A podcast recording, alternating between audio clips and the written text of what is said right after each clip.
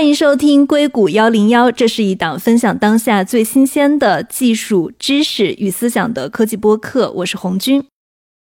今天我们来聊一聊减肥药，最近在资本市场上也是非常火的话题。And the use of these drugs has just been increasing incredibly quickly. You can see here the prescription growth uh, in terms of the sales growth up 77% last year compared with the year before for Ozempic, more than 300% for Wegovy. 那我们今天的节目，大家可以看到非常非常的长，所以我们的节目分成三个部分。第一个部分呢，我们会跟做药企研发的人来聊一聊诺和诺德旗下的司美格鲁肽以及李来旗下的替尔博肽的药物原理以及双方商业上的竞争。第二个部分，我们也请来了一位司美格鲁肽长期的使用者来听一听他的使用体验是怎么样的。那最后一个部分呢，我们也跟医生聊了一聊他们所经历的这些减肥药的市场迭代。本期节目不构成任何的医疗建议。最后呢，我在录节目的时候依然处在感冒的状态中，如果我有一些气息不稳的地方，请大家多多包涵。我估计大家可能还要再听好几期我的鼻音。马上节日季来临了，也希望大家都能够多多的保重身体。下面就请收听我们今天的节目。那今天跟我们在一起录音的嘉宾是遗传学博士，现在在药企从事免疫学研究的周叶斌。Hello，叶斌你好。嗨，红军你好。对，叶斌也是大家的老朋友。那我们今天一起来聊一下几款减肥神药啊。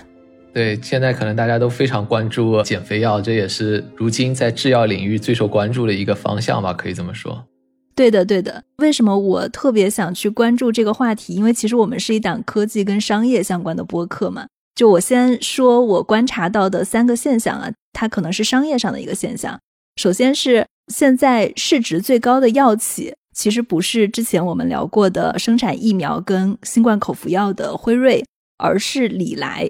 然后李来，我今天查了一下，它的市值是五千八百三十八亿美元。我看它的一个业绩的主要推动力，其实也是它即将上线的一款减肥的产品，叫做替尔博肽。那第二个现象就是诺和诺德，诺和诺德现在的市值是三千四百八十四亿美元，而且我看它最近是跌了一些，就是在它市值高的时候，一度是超过了丹麦整个国家的 GDP。它是一家丹麦的药企啊，就是一家药企已经超过了一个国家的 GDP。而且呢，也一度超过 LVMH 是欧洲市值最高的公司。我觉得这两个现象都挺有意思的。第三个现象更好玩的是，我发现，在十月份开始，整个零售跟一些饮料的股价频频跌。然后我们去看这个跌的原因是什么？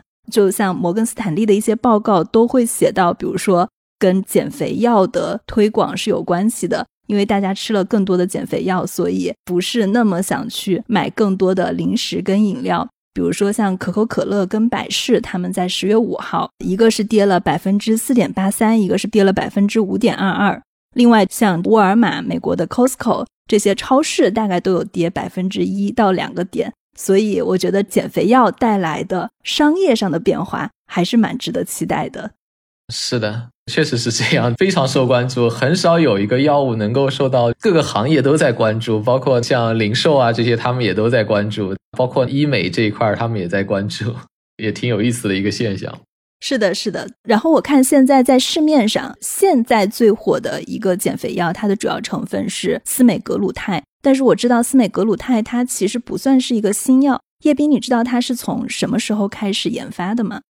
它的研发应该可以追溯到差不多是二零一零年这样的一个时间线吧，因为最早的这一批呢，实际上他们在原理上都是类似的，他们都叫 GLP-1 的一个类似物，或者你可以这么叫，或者是 GLP-1 受体的一个激动剂。这个最早的研究差不多是八十年代开始有这样的研究。GLP-1 呢是我们人体里面就自然有的，它是一个短肽，有点类似于胰岛素一样，它是一个激素。但这类激素呢，它不像胰岛素在我们人体里面那么早就被研究，但它也有很大的作用。它实际上也是调节血糖里面的。这个研究最早是八十年代，当时的一个想法呢，就是说我们的糖尿病的患者啊，那全球还是有很多有一型糖尿病、二型糖尿病。通过胰岛素呢，可以控制对一型糖尿病的患者比较有用。二型糖尿病呢，也有一些药，比如说二甲双胍这些的，这也是另外一个神药了。但是对于糖尿病，总有个问题，就是说。总有患者你用了现在的药物，他的血糖控制还是不够好，这确实存在的。那么你就会希望我有没有在原先的药物基础上更进一步的控制，或者原先的药物后来有些人就发生不敏感的现象，还有一种情况，比如说他这个人就耐受不了，因为糖尿病这个是一个非常广的病嘛，所以每个人都不一样，有很大的个体差异。有些药物对一些人来说他就没法耐受，那么这些没法耐受人，你要想办法给他研发一个药物，可以去帮他控糖，是吧？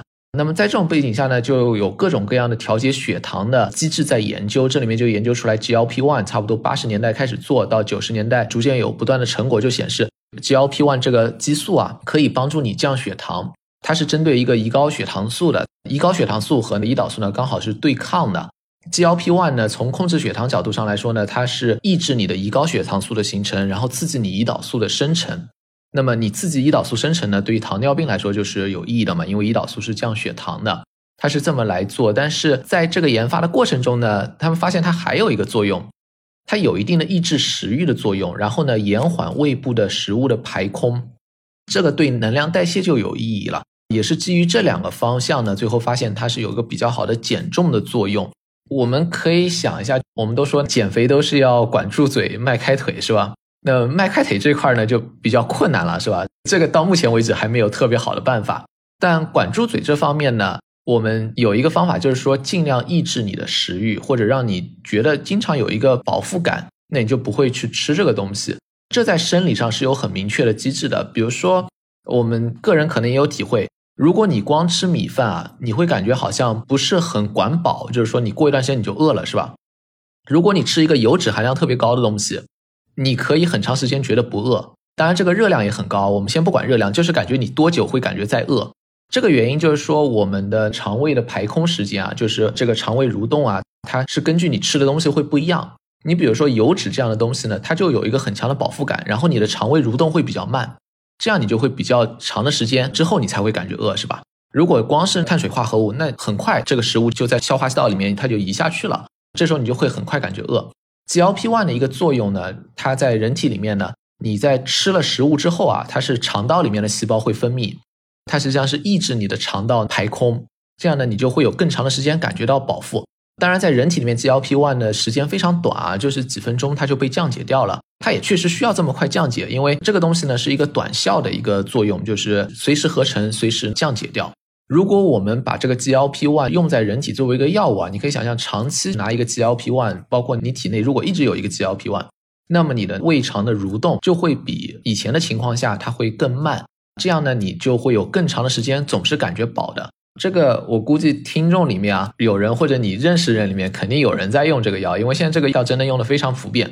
你去问那些人的体会啊，一般都会告诉你，我开始打这个药之后啊，感觉就不那么想吃零食。这也是为什么就是 那个可口可乐他们的公司股价会跌嘛，它就是感觉长期是饱的，你就不会想去吃那个东西，你就减少了你能量摄入，这是一个它减少能量摄入的机理。还有一个机理呢，它是进入到中枢神经之后呢，它会抑制你的食欲。因为食欲其实跟我们中枢神经系统也是有关系的。我感觉饿了，我想吃东西，是吧？这个其实就是一个神经系统的一个反应，它有这方面的作用。这个作用呢，现在让 GLP-1 这类药物呢更火了。原来呢，它是一个你可以想象成它是有点跟胰岛素一样的非常好的一个降糖的药物，但是因为它有这个减肥的作用呢，就变得非常火了，现在非常热门。司美格鲁肽应该它本身的研发呢更早几年，差不多二零一零年之后应该就肯定开始了。它最早获批呢，应该是二零一七年、一六年，那个时候最早获批呢，它是作为一个降糖用，因为我们刚才说了，GLP-1 最早的研究其实也是降糖。另外呢，降糖这个呢，也是医药行业呢一直在做的一件事情，因为糖尿病呢是一个大众疾病，也一直有非常强烈的需求，所以呢，这个是最先做的。减肥呢是隔了几年之后，它才批准减肥，这个一般都会慢一点。司美格鲁肽跟 GLP-1 两个之间的一个关系是什么呢？GLP-1 呢，我们把它叫做一个天然存在的一个激素。那么这个激素的作用，就像刚才我们说的，它可以帮助你降低血糖，可以抑制你的食欲。这样的话，如果长期使用的话，你或者 GLP-1 那个水平非常高的话，那么确实可以是给你做到一个减肥。但在自然界啊，我们人体里面那个 GLP-1 它是很短效的，它很快就被降解掉了。那么司美格鲁肽呢，它其实可以叫做 GLP-1 的类似物。我们发现 GLP-1 有这样的作用，我们很想把 GLP-1 做成一个药物，但是 GLP-1 在自然界里面它不是很快就降解吗？那我们做一个跟它差不多的分子，那么这个分子呢更长效一些，或者呢它刺激的作用更强一些，这样呢就可以起到 GLP-1 的作用。所以我们一般把那个司美格鲁肽这些都叫做 GLP-1 的类似物。然后 GLP-1 起作用呢，它其实是跟人体里面的 GLP-1 受体结合。像我们刚才我们说，它抑制你的胃肠道蠕动，它为什么能抑制？因为你的胃肠道里面就有 GLP-1 的受体。如果有 GLP-1 的话，它那个受体会和这个 GLP-1 结合，然后起到那个作用。包括中枢神经系统里面也是一样，它有这样的 GLP-1 受体。那么司美格鲁肽呢，其实也是可以看作一个 GLP-1 受体的激动剂。GLP-1 本身也是 GLP-1 受体的激动剂。当然，司美格鲁肽呢，在自然界当中是不存在的，因为这是人类加工出来的，它有它的一定的那个化学特质，更适合作为一个药物。最后呢，也就成为现在一个非常爆火的减肥药了。所以，司美格鲁肽现在我理解它还是一个大分子药物，现在必须是通过注射的方式来打入到人体里面的，而不是口服的。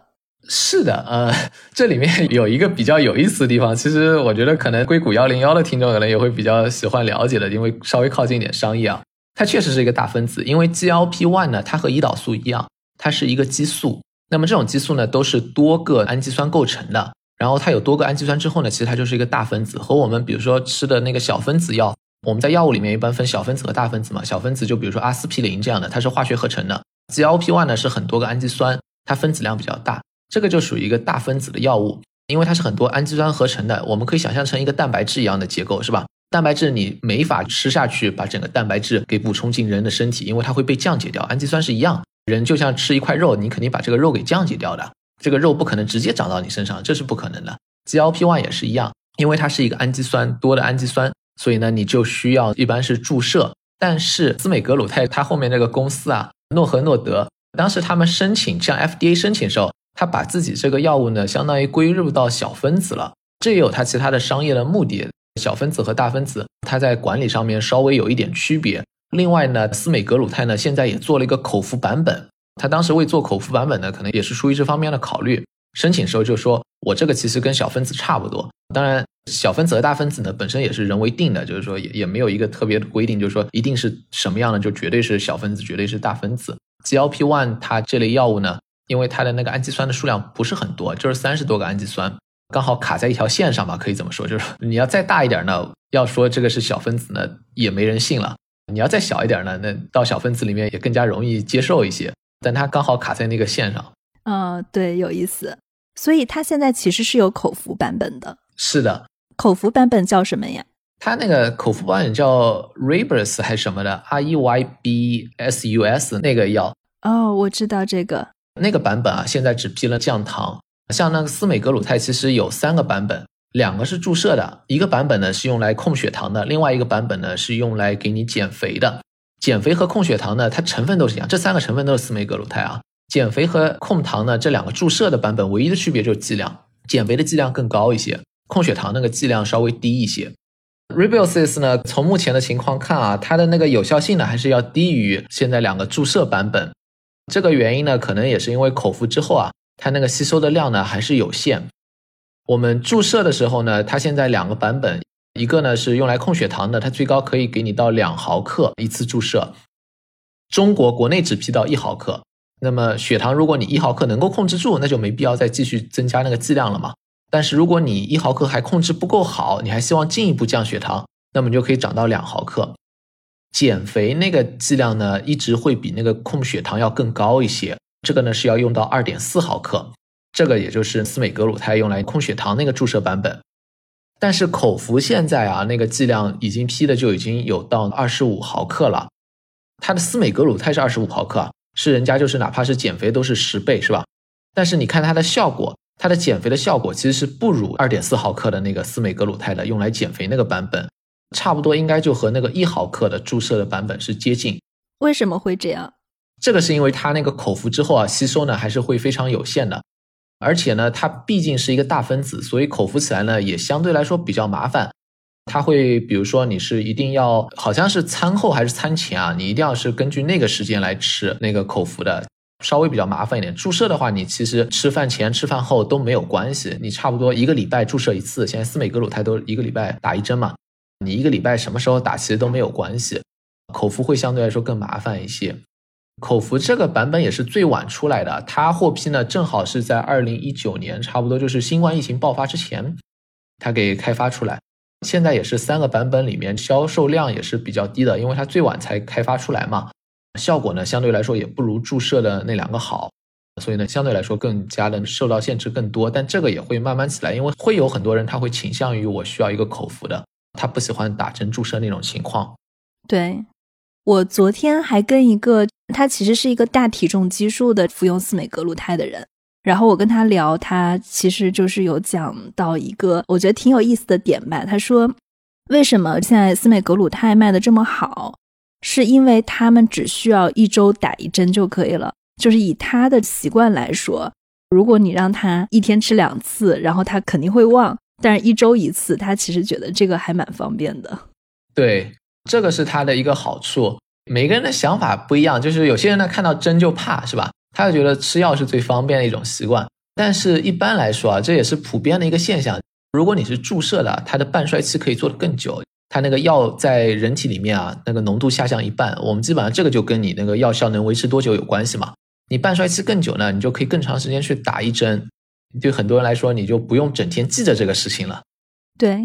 然后我看现在整个市面上其实是有三款司美格鲁肽的药物的，有一款叫做 Ozempic，这个应该是中国的听众比较熟悉的一款药物，还有一款叫做 Vigovi，还有一款就是你刚刚提到的这个 Rybelsus。这几款药物有什么区别？你要不要跟大家简单的讲一下？它应该不是全部用于减肥的，对吧？有一些是只用于降糖。对，其实这也是诺和诺德的他们一个商业的考虑。它相当于是在司美格鲁肽这一个分子上布局布的很厉害。最早上市呢，就那个 Osempic，Osempic 在美国这儿也非常有名，大家可能都看到过伊朗马斯克发那个 Twitter 吧？那时候还叫 Twitter，现在叫 X 了，是吧？他发 Twitter 的时候，他就说：“我现在在用 Osempic Wegovy 这个东西，对我效果很好，任何垃圾食品都不要碰到我面前。”他首先就把 Osempic 放在最前面了。Osempic 就在刚才我们说的，它是注射版本的司美格鲁肽。它呢最早上市是上升到一毫克，最高剂量一毫克。后来呢，在美国这儿给它增加到两毫克。它是以一个给二型糖尿病用来控制糖尿病用的。如果比如说你二型糖尿病的一线用药，就是你最早要用的药应该是二甲双胍。二甲双胍如果控制不够，那么医生可以给你开这个 Ozempic。Ozempic 的作用就是把你那个血糖给降下来。如果一毫克降的还不够，那么你就降两毫克。但是在用 Ozempic 的过程当中，那些糖尿病患者也会感觉到减肥的作用，因为它就像我们刚才说的那个 GLP-1、司美格鲁肽这类药物，它会有一个抑制你食欲、延缓你的胃肠道排空。那么那些人也观察到减肥的作用。那么在这个减肥作用基础上呢，诺和诺德呢就在想，我去开发一个完全是减肥的这个司美格鲁肽。但是这里面呢，他就动了一点小心思，我就要和 Ozempic 给区分开来。这里的原因是因为他想尽量的扩张自己的商业版图，因为不同的药物啊，我们在卖钱的时候啊，药企来说，你定价还是会有一定区别的。你看 HIV 的药啊，比如说艾滋病那个药物啊，一般定价都不会特别高。你要定价高了，那人家都直接到你门口去游行去了，这个是肯定不行的。大家是非常反感这件事情的。糖尿病有一点类似。糖尿病这些东西呢，你没法定价定的特别高，因为这个是人家必须要用的。比如说胰岛素，你人家必须要用这个药，你不能定价定的太离谱了，之后造成有些人用不掉，在社会上影响会非常糟糕，可以这么说。那你这个价格是有问题的。另外一方面呢，也是考虑到一个专利的保护期啊这样的一个情况，因为你上市之后呢，都会有一定专属的那个保护期限。你如果是完全一模一样呢，这个其实对你保护，比如说我糖尿病已经先上市了嘛。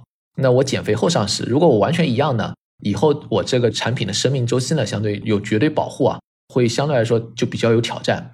那么他就讲了区分，然后这里面还有一个好区分的地方是什么呢？就是说降糖的时候啊，那个一毫克啊、两毫克看到的那个减肥的效果呢，还不算特别特别高。像一毫克司美格鲁肽，他们临床试验里面观察到的现象，差不多是百分之八、百分之几的减重吧，百分之十可能顶多到百分之十了，平均下来在一个临床试验里面。在临床上面，一个概念叫做有意义的减肥，你减体重超过百分之五，这是有意义的；百分之五以内，这个没太大区别。那么它能做到百分之八、百分之十，已经很厉害了啊，这个已经很好了。以前是没有药物能做到这一点的。但是呢，他就觉得呢，人还可以耐受更高剂量的司美格鲁肽。这个不是说我到了一毫克之后你就不能再往上了，再往上这个人就上吐下泻就吃不下去了。这个倒没有，他可以继续增剂量。GLP-1 这类药物的减肥啊，都是和剂量成正相关的。你剂量越高，它减肥效果越好。那么他就想让我的减肥效果做得更好，同时我又想和降糖药做区分，那么他就做了更高剂量。但更高剂量呢，他就不给降糖用了，他不就不做二型糖尿病患者的临床试验。他就做体重比较高的，BMI 超过二十七有基础疾病，或者是 BMI 直接超过三十，这样一个就是肥胖的人群里面做临床试验，他就做到了二点四毫克。这个二点四毫克呢，也就是后面的 w i g o v i。在这之后呢，他又研发这个口服的，就是我们刚才提的，他是制剂上面做了一些创新，让这个口服的呢也能相对稳定。Rivasys 现在最高的剂量批的是十四毫克，他现在做临床试验做到二十五和五十毫克。二十五毫克呢，可能可以基本上和两毫克相比；十四毫克呢，其实最多也就和那个 Ozempic 的一毫克差不多是类似的。这个也就是他们那个时候做出来的。嗯，所以其实它用于减肥的这个剂量用的比治糖尿病的剂量还要更大一些。但我不知道这个剂量是不是有一个上限的。它如果剂量用的非常高，它可能会带来某种程度上的不安全。这就是一个耐受的问题。就是我们经常有一个感觉就是。啊，你这个药效不够强，那我是不是可以多吃一点？那要考虑你的有效性上去，你的副作用可能也能上去，是吧？关键就是一个人能不能耐受。GLP-1 这类药物呢，它也有它的不良反应，它的不良反应比较常见的是肠道、消化道的不适，比如说你是有腹泻或者是有便秘，这两种是最常见的，或者有恶心、呕吐。你剂量越高，这里面它产生这种副作用的比例也越高，也就有越多的人可能他就没法耐受。当然，有些人他是可以耐受的。我们目前看到，差不多临床试验里面都会有百分之五到百分之十的人，可能他是用这个药用着用着，他就说，哎，我实在吃不消，我就退出了。确实有这样的情况，但绝大部分人还是可以耐受，因为你想，百分之九十人其实还是能够整个试验就做完了嘛，他就一直用不下去。包括 Wegovy，他现在有做临床试验做到最高的，其实还有做到七点五毫克差不多注射的，就是更高剂量的，他们在做。因为他就希望能看看最高的减肥能够到什么效果嘛。r i b o s i s 它最高做到了二十五五十毫克，Ozempic 它就没有继续往上做了，这也是因为它要把这些产品给差异化。Ozempic 主要的作用它就是用来降糖的嘛，两毫克降糖已经不错了，它就没有再继续往下做下去。我可不可以理解成总结我们刚刚说的 Ozempic 跟 Wegovy 这两个之间的区别，就是我们看它的主要的有效成分来说，其实它的区别就是。第一是剂量上的，Ozempic 用的剂量更少，Wegovy 用的剂量更多。第二是价格上的，因为 Ozempic 它是一款对糖尿病治疗型的药物，而 Wegovy 是一个减肥型的药物，所以后者的定价是可以更高的。对，Wegovy 那个价格更高一些，它里面的成分真的就是完全一样的，但就是剂量上面是不一样。它现在价格大概是在一个什么样的范围区间？美国这里那个 Wegovy 的价格 list price 一个月是一千三，Ozempic 的价格你知道吗？Ozempic 的 list 的 price 呢，差不多是一千美元，九百多美元，在美国这里的价格啊，一个月的 Ozempic 差不多是九百三十六美元，如果是 Wegovy 的话，差不多是一千四，一千三百九十多美元。了解。如果说我们来系统的盘点一下这些药的副作用，你觉得他们可能存在的副作用有哪些呢？因为我今天看到了一个新闻。一个澳大利亚的妈妈，她在女儿婚礼前，她去服用这个 Ozempic，还有一款叫做 Saxenda，服用这两款药物，最后在他女儿婚礼之前就不幸去世了。原因是这两款药物导致了肠梗阻，FDA 好像也是有披露说它有可能会导致这个急性肠梗阻。对，主要是消化道，最常见的是腹泻、恶心、呕吐。这个可能每一个你在临床试里面都能看到百分之十、百分之十五的人会经历这样的，这也是有特点的。这倒也不是说你就用这个药你就每天都会遇到这样的情况，这倒也不是。GLP-1 呢，它相当于是个激素嘛，你在用 Wegovy 啊、Ozempic 什么都相当于是你人体里面突然间多一个激素，这个呢跟它的恶心、呕吐、常见不良反应啊，都是跟你那个药物浓度变化有关系。你想，我从来没有用过这个药，我现在开始打第一针。这个时候药物浓度不是有一个突然增加嘛？相当于我人体里面突然间多了不少 GLP-1，这我人体里面以前没有经历过的。这个时候就比较容易出现。你想象它胃肠蠕动突然间变缓了，那么这对消化道一个影响，你可以想想，有些人可能就表现为腹泻，有些人表现为便秘，还有些人可能就突然觉得很恶心，因为我一下子吃饭好像跟平常的感觉不一样了。那是我刚打下去之后，但是慢慢的你的人体啊，这个药物浓度啊，因为它不是每周打一针嘛，尽量维持这个药物浓度相近。这样一个情况下呢，人体会适应，那么这时候你就基本上这个就能耐受了，你就问题不大了。但是 GLP-1 呢，因为它剂量要不断增加的，包括 Ozempic 也好啊，Wegovy 也好啊，不是一下子就给你上一毫克，一下子上一毫克，那肯定绝大部分人都耐受不了。它是从比如说是零点二五、零点五、零点七五这样给你慢慢涨上去，每一个剂量给你用一个月差不多四周。我从零点二五最开始的剂量到零点五这个剂量。我人体里面的 GLP-1 浓度不就又相当于涨了一倍嘛？因为那个司美格鲁肽突然间量给涨了一倍，是吧？这个时候呢，你的人体又会有一个重新耐受，这时候也会比较容易出现恶心、呕吐啊这样的一些不良反应。那么这个是会一直有的。然后到你最高浓度，差不多有些人可能你要爬到二点四毫克那个 Wegovy 浓度会比较困难，但绝大部分人是可以爬到这个浓度没有问题的。到了这个浓度，你也就基本稳定下来了。这是我们比较常见的。然后也有一些比较罕见的，但反而更加危险的，比如说有一些报道说有急性胰腺炎，这个是挺危险的一个事情，急性胰腺炎。但是呢，目前没有看到就证明绝对是 GLP-1 这类药物导致的，只不过有些报道里面说可能有这样的一个风险，那稍微增加一些这样的比例，这也是需要关注的。有一个比较难确定 GLP-1 这些不良反应的原因是什么呢？就是想象一下用这些药的人啊，要么有二型糖尿病，要么有严重的肥胖症，是吧？那么这些本身他们患那个急性胰腺炎啊，或者是肠梗阻啊，它的风险就比普通人高一些。你发生这个呢，很难确定是不是它引起的。但是从机理上来说啊，你比如说那个肠梗阻，Wegovy、Ozempic 或者那个 s u c c e n d a 它都是有延缓胃肠道蠕动这样的一个情况。可以想象，在某种情况下，确实是可能发生这样一个现象。这也是为什么这些药呢，其实是处方药。它这个跟我们想象当中的那个减肥药啊，你去超市里面或者什么药店里面看一大堆都在说我自己可以减肥的，或者你打开网页啊、社交媒体上面很多人都在那儿传销啊什么的，是吧？都说这个可以减肥，那些都不是处方。Ozempic 和那个 Wegovy 都是处方，就是因为它还是需要有一个医学指导来保证你用的安全，然后你这个人确实是适用这个药物，这点还是非常关键的。其实还有一个，我觉得应该是大家最关心的一个问题啊，就是它对减肥是不是真的有效果？我知道这个药它的开发初衷，它是说给大基数的人用的，普通人能不能用它来减肥？因为我觉得它火，可能也跟很多人用了它，然后就瘦了，或者看这个马斯克的带货效应是有关系的。但其实我挺好奇的，如果你不是一个大基数体重的这样的一个人，或者已经很瘦的小姐姐，她还想让自己更完美一点，她有必要去用这个药吗？就如果权衡利弊，对，绝对没有必要。这个倒不是说它完全不会有用啊，这里面主要是我们的利和弊要考虑一下。刚才你说大基数应该是 BMI 三十以上是肥胖，它主要做的是做 BMI 三十以上，你只要是这个那就是肥胖了，就是肥胖症是一种疾病。然后另外一种呢是二十七以上，但是你有其他的一些基础疾病跟肥胖有关的，那么它是给你这些人用来做减肥。为什么给这些人用呢？因为肥胖到这个程度啊，对你的健康是有影响，它会有更高的风险得心血管疾病啊，更高的风险发展成二型糖尿病。如果你把这些人的体重降下来，对他们的健康是有收益的。很多人在用的呢，其实美国这里也很多啊。他的 BMI，比如说是正常的 BMI，应该是二十四、二十到二十四，差不多这样一个水平吧。他可能是二十四点五，或者是刚好在二十四，他还要更好一点或怎么样。这个也不是更好，这个其实是他个人对身形上面可能有一些焦虑，这可能跟我们现在社会的整体的环境也一样，因为我们可能打开电视什么看到都是非常瘦，那个身材非常非常好，但这个对于普通人来说可能是不太容易做到的，是吧？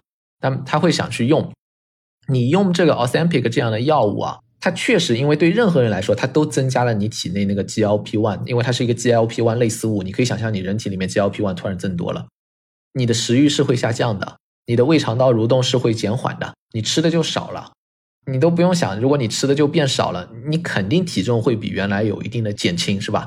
但这个减轻会不会带来健康上的收益？可能是没有的，因为如果一个人体重，比如说 BMI 是二十四，他并没有因为体重有更高的风险得那个心血管疾病，是吧？那样你是不会有健康收益的。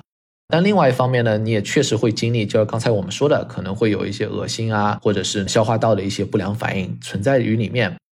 还有一个呢，就是说，现在其实一方面呢是肥胖是挺严重的，但另外一方面呢，也有不少人他比如说有一些厌食症这些，他对身形呢有更多的焦虑。你如果再去用这些药物呢，有一定的厌食这样的焦虑的情况，也可能会加重，这也是一个危害的。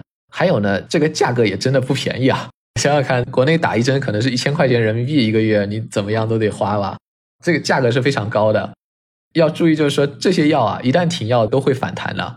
对，我觉得这个是关键，一旦停药就会反弹。对，你可以想一下，我们刚才说了很多，就是关于那个机理。其实你想一下那个机理，就会明白，那个停药之后必然是反弹，因为你停药之后，你体内那个类似于 GLP-1 这个激素不就下降了嘛，是吧？那你胃肠道蠕动情况就跟原来恢复的是一样的，然后你的食欲肯定也就恢复了。那你慢慢的也就正常的跟你以前摄食是完全一样的情况下，摄入能量更高，那么体重就恢复。一般停药一年吧，一年或两年之内。差不多减掉了百分之六十六的体重，就是三分之二就已经回来了。你要再往后的话，它就慢慢回到全部的。特别是非常年轻人，比如说二三十岁一个小女孩，就靠这个去减肥，那一辈子每个月都花这么多钱去做，还是我觉得经济上的负担也很大。然后长期的影响呢，我们也不知道对身体是好处还是坏处，是吧？好处是很可能是没有的，坏处 是完全有可能的。这里我也可以稍微补充一下，这是我知道的一个情况。Ozempic 这些药啊，现在在美国的麻醉师里面那是臭名昭著。为什么呢？就是滥用的人太多了。就我们刚才说到，它那个胃肠道蠕动，让你这个胃肠道排空减少啊。我们普通人可能觉得这个没事儿啊，是吧？我长期感觉都挺饱的，我每天都感觉我吃的很饱，那不是很开心吗？但有些情况下你不能是这样的。你想象一下，你去做手术啊，我们一般做手术都会告诉你，你晚上就要禁食。比如说八个小时你不能吃饭，你不能我今天上午做手术的，我早上先吃个早饭，这个是不行的。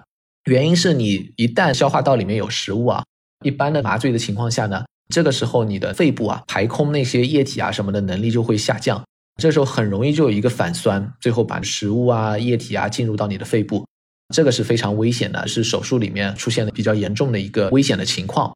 那么对于普通人来说啊，你前一天晚饭吃完了你就不吃了，你早上就饿一顿。你这个问题就没有了，因为你那个胃肠道蠕动是正常的嘛，你肠道里面的所有的食物不就排空掉了嘛？这个没有问题，你就去做手术就行了。你可以喝水，但不要吃其他的东西。但如果一个人用了 Ozempic 或者是 Wegovy 这些药啊，那么他那个胃肠道排空和正常人是不一样的。他哪怕就是早上没吃饭啊，那他有可能消化道里面他就是有食物残存的。这个时候如果医生不知道的话，比如说麻醉师他不知道的话。他以为这个是很容易的，今天就是一个很小的手术，我就跟普通人一样麻醉。万一他那个刚好反酸，食物进入消化道，最后进入到他那个肺部的话，那这个就是在手术的时候就会非常危险。美国这里有很多滥用的啊，他其实就是有一些，比如说二型糖尿病的患者，他开到了 Ozempic，他就跑到大街上去卖掉了，因为有人要嘛。这个本身是要给那个肥胖或者有二型糖尿病人才开，你医生不给他开，他就在大街上去找人去买。那么买的这些人，有些人他可能自己也没有意识到会有这样的问题。等到他要做一些手术或怎么样的时候，他自己也不太清楚。别人问他有没有吃什么药，他可能也没想说，或者说他不愿意说。等到真的到了手术台上，就有可能就出现比较危险的情况。这也是现在他们一直在考虑的，就是说，如果你是 Ozempic 或 Wegovy 的话，你要做手术的话，一定要告诉别人你用了这个药，你可能要提前一个月，你就要把这个药停掉。而且呢，有一些目前观察到情况呢，哪怕提前一个月都未必这个问题就解决了，因为这些药呢比较新，那么广泛的使用呢也是最近这几年才出现的，大家也都是在慢慢的摸索。对于普通人来说呢，特别是体重健康的人啊，体重正常不是那个肥胖人呢，真的就是完全没有必要。哦，这个提醒我觉得还挺关键的，就是可能很多人他都没有注意到，原来他跟这种手术跟麻醉还有这么大的关联，对，然后它可能会带来很危险的情况。对，我觉得这个提醒是非常非常有必要的。另外，我看见除了司美格鲁肽跟诺和诺德开发的这几款药，还有一个李来，他现在也在开发一个新的减肥药，叫做替尔博泰。然后我看我们今天播客录制的时候是在十一月八号，它这个药也是刚刚经过 FDA 的批准，预计是今年年底会投放到美国市场。这个替尔博泰跟司美格鲁肽，它的原理上是相近的吗？它是一款什么样的药物呢？非常相近，但也有不同。这是李来他们做的一款药，李来为了应对司美格鲁肽做的一款药。其实司美格鲁肽呢，也算是诺和诺德的二代产品了。它的一代产品就是刚才红军提到的一个名字叫 Saxenda。Saxenda 呢，其实是前面它司美格鲁肽是一个分子。之前诺和诺德做的另外一个分子呢，叫做利拉鲁肽，国内也有人用利拉鲁肽来减肥的。利拉鲁肽它也做了两个版本，最早的减肥药出来啊，其实就是利拉鲁肽。利拉鲁肽呢，它有一个降糖的版本叫 Victoza，差不多二零一零年的时候上市，二零一一零一零年在美国上市。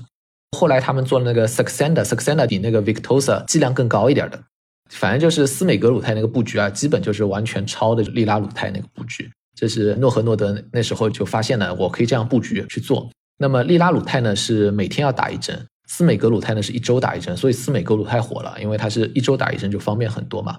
李来呢在那个时候呢，它有一个药叫杜拉糖肽，也是 GLP-1，这些都是 GLP-1 的类似物，和那个司美格鲁肽一样。杜拉糖肽呢也是每天要打一针，然后杜拉糖肽那个减肥的效果不是很好，所以那个只做了控糖的。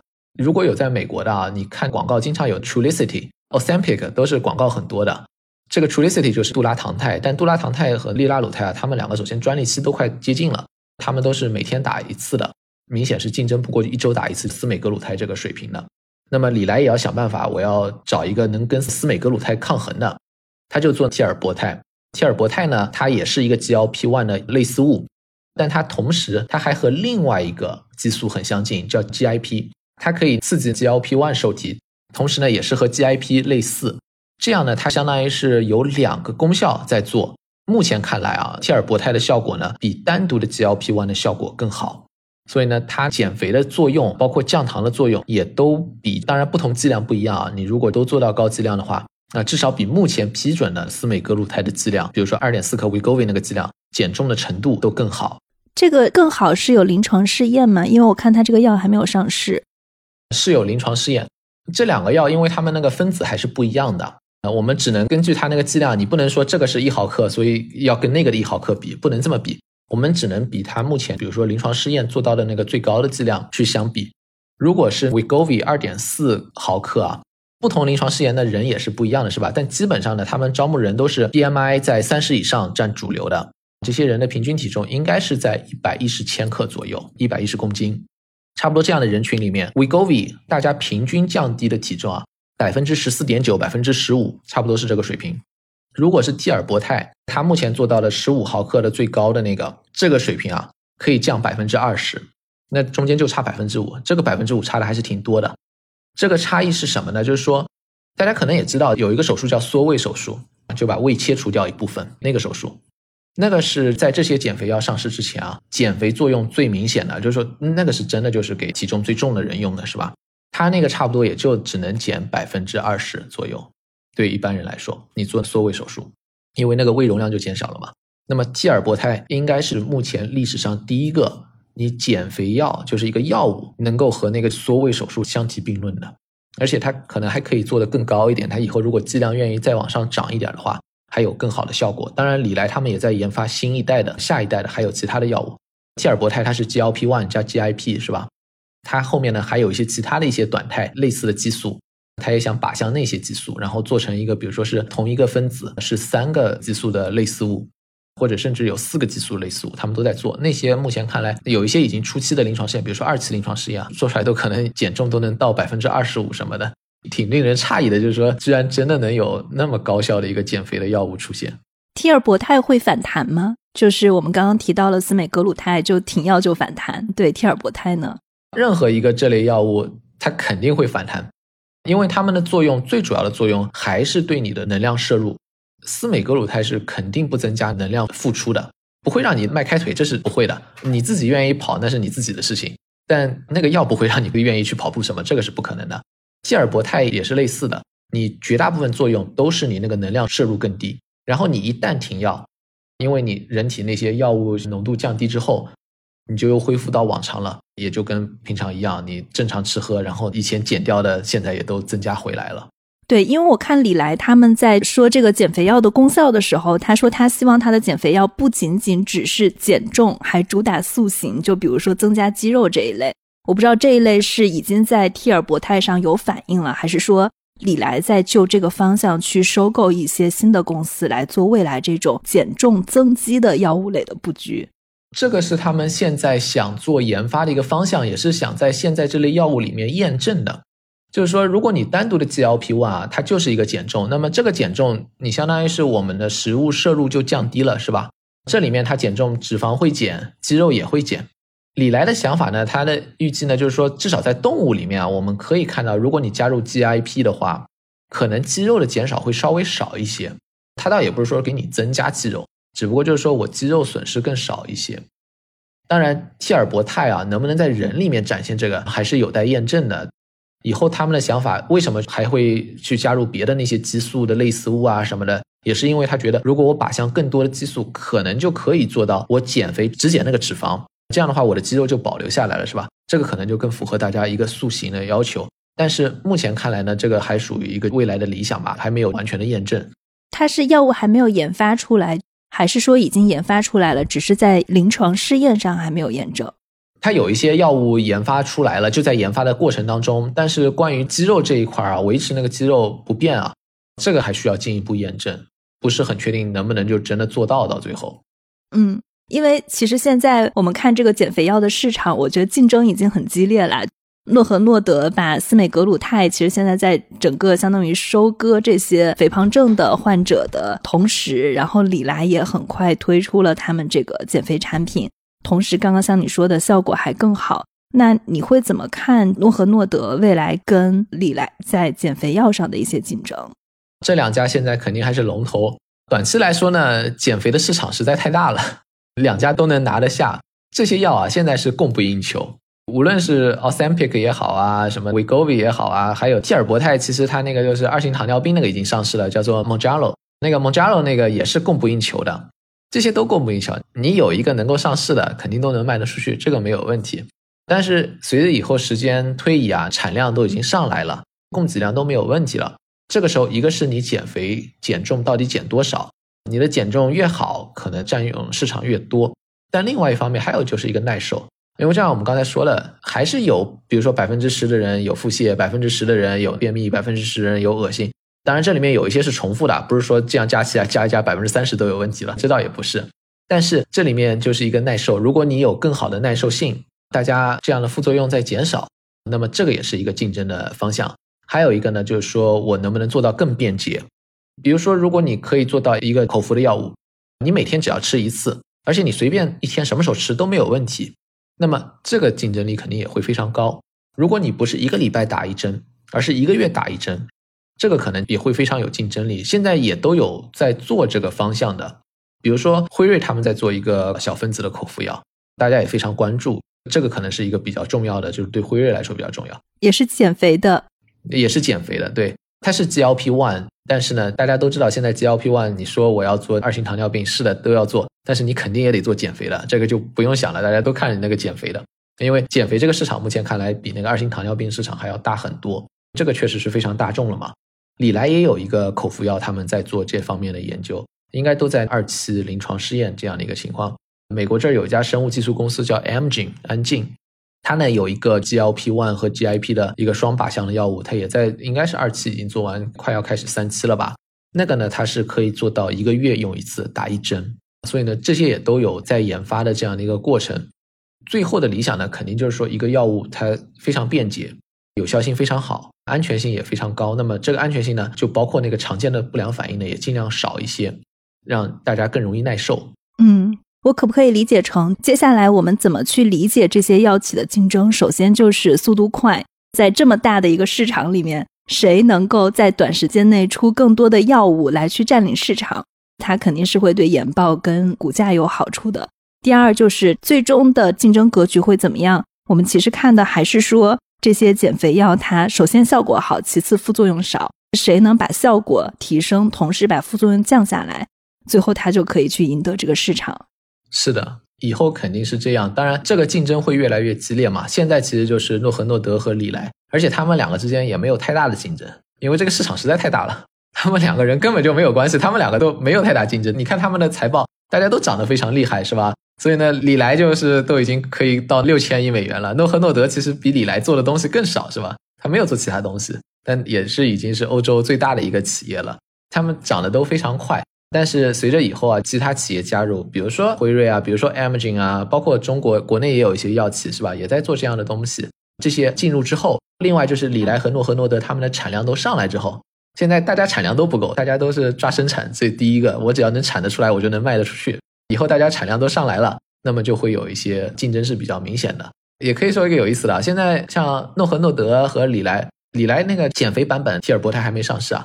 诺和诺德那个 Wegovy 那个是不做广告的，在美国这儿，因为它那个产量不够，所以它就不做广告了。它还是限制，就是你有些药店啊，它就限购，它就有些药店，如果你是卖的太好了，他就觉得你这个药店肯定在那儿乱卖，我这个就不供给你了，你就稍微缓一缓。它是这样的，因为它产量确实不够。随着产量上来啊，以后肯定这种情况就不太可能了，他肯定也会考虑做广告啊、推广，是吧？你这样才能跟那个，比如说李来的后面的产品上来之后，大家可以互相竞争。